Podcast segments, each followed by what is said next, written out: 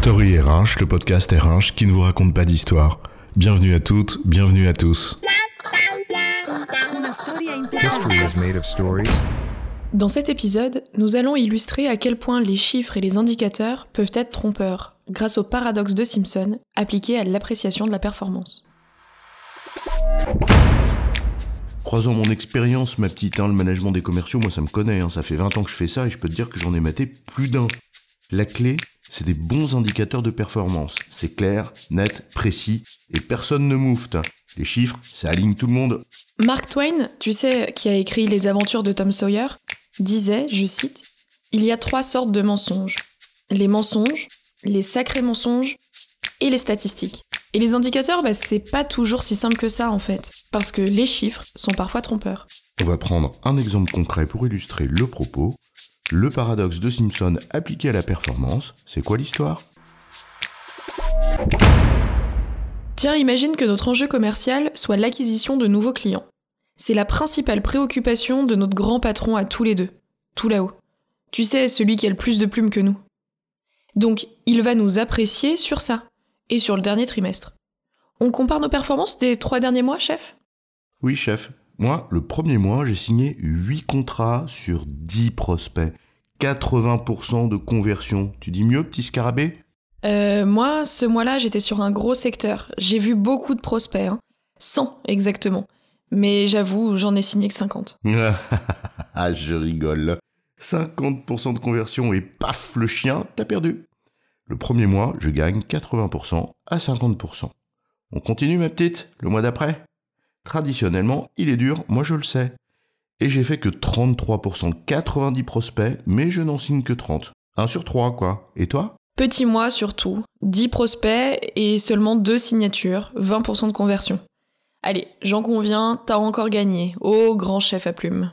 Bon allez, un petit dernier pour la route? Le dernier mois, pas beaucoup d'appels entrants, pas beaucoup de prospects, mais autant te dire que je les ai pas laissés passer. Paf 4 sur 5 de signés, 80%, un vrai closer, quoi. T'as d'autres questions? Bah, le dernier mois, je crois que je ne fais pas mieux. Pourtant, j'en fais quand même, hein, 7 sur 10. Ça fait 70% de taux de conversion, c'est pas si mal. Mais moins que 80%, t'as encore gagné.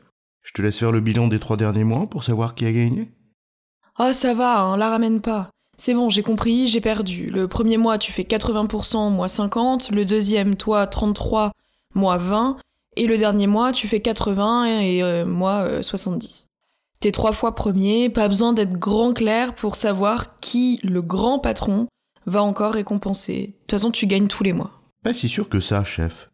Et s'il faisait le bilan sur la totalité des trois mois, et pas seulement qui gagne chaque mois? Ça ferait 42 ventes sur 105 prospects pour moi, et 59 ventes sur 120 prospects pour toi. Un taux de conversion de 40% pour moi, et de 49% pour toi. Alors, euh, j'ai gagné? Comme quoi, les chiffres sont parfois trompeurs.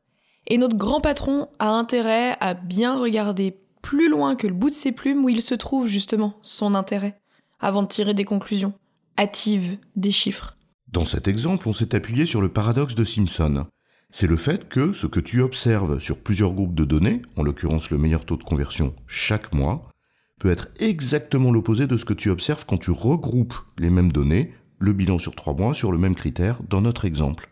Et Dieu sait, si j'ose dire, à quel point le domaine statistique peut être contre-intuitif. Le jeu de mots des chiffres, comme disait je ne sais plus qui, et donc parfois notre fameux bon sens se retrouve sans dessus-dessous. Tiens, encore un exemple rigolo cité par le site Spurious Correlations ou en français les corrélations fallacieuses. Quand on croise le taux de consommation de margarine par tête et le taux de divorce dans le Maine aux États-Unis de 2000 à 2009, il y a une corrélation de plus de 99%. J'y peux rien, ce sont les chiffres du Department of Agriculture et des National Vital Statistics Report des États-Unis. Et voilà donc une démonstration formelle, chiffre à l'appui, que pour éviter de se séparer, il faut mettre de l'huile dans les rouages et du beurre dans ses épinards, et hop, quelques temps après, rupture de stock dans les supermarchés. Les Français sont toujours soucieux de devancer l'appel, on fait des stocks à l'appel. Qu'il s'agisse d'appréciation de la performance, de suivi d'une activité, de mesure de quoi que ce soit, les indicateurs, même quand on les baptise KPI, Key Performance Indicator, ne sont pas des vérités absolues, loin s'en faut. C'est fou, non Des indicateurs, bah ça ne fait qu'indiquer. Je cite, désigner quelque chose, attirer son attention sur quelque chose, comme dit Larousse. Bref, ça te dit où creuser. Et à toi, ensuite, d'exercer ton intelligence, ton esprit critique, ton sens de l'analyse et ta capacité de discernement pour essayer de comprendre ce que les chiffres veulent dire, ou pas, avant de décider. Bon, on s'enfonce là en défonçant des portes ouvertes, tête baissée. C'est une évidence, un peu de bon sens, que diable. hein. Sauf que, si c'était si évident que ça dans la pratique, bah on le saurait.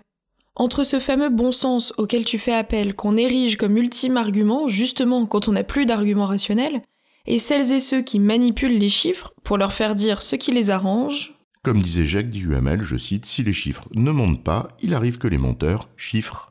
sans parler des effets de halo, comme le lapin devant les phares de la voiture, l'hypnose de la jauge. On ne voit plus que ça. Tous les matins, tu rafraîchis ton tableau de bord, tu checkes tes KPI, tu jauges la jauge en permanence, tu scrutes le moindre mouvement, et à force, cela t'obsède et devient ton juge de paix. Surtout quand cela t'arrange bien, pour ceux qui sont en dessous. Et hop, on transforme les managers en contrôleurs des poids et des mesures et on se plaint ensuite du manque de leadership de celles et ceux qu'on a cantonnés dans un rôle de garde-churme. Mais c'est un autre sujet. En résumé, les indicateurs sont trompeurs. Il ne faut donc pas les prendre tels quels, mais bien exercer son esprit critique avant de décider. C'est une évidence pour qui ne les manipule pas dans son intérêt ou pour qui prend un peu de recul. J'ai bon, chef? Oui, tu as bon, mais on va pas en faire toute une histoire. Story RH, le podcast RH qui ne vous raconte pas d'histoire. Retrouvez tous les épisodes sur storyrh.fr.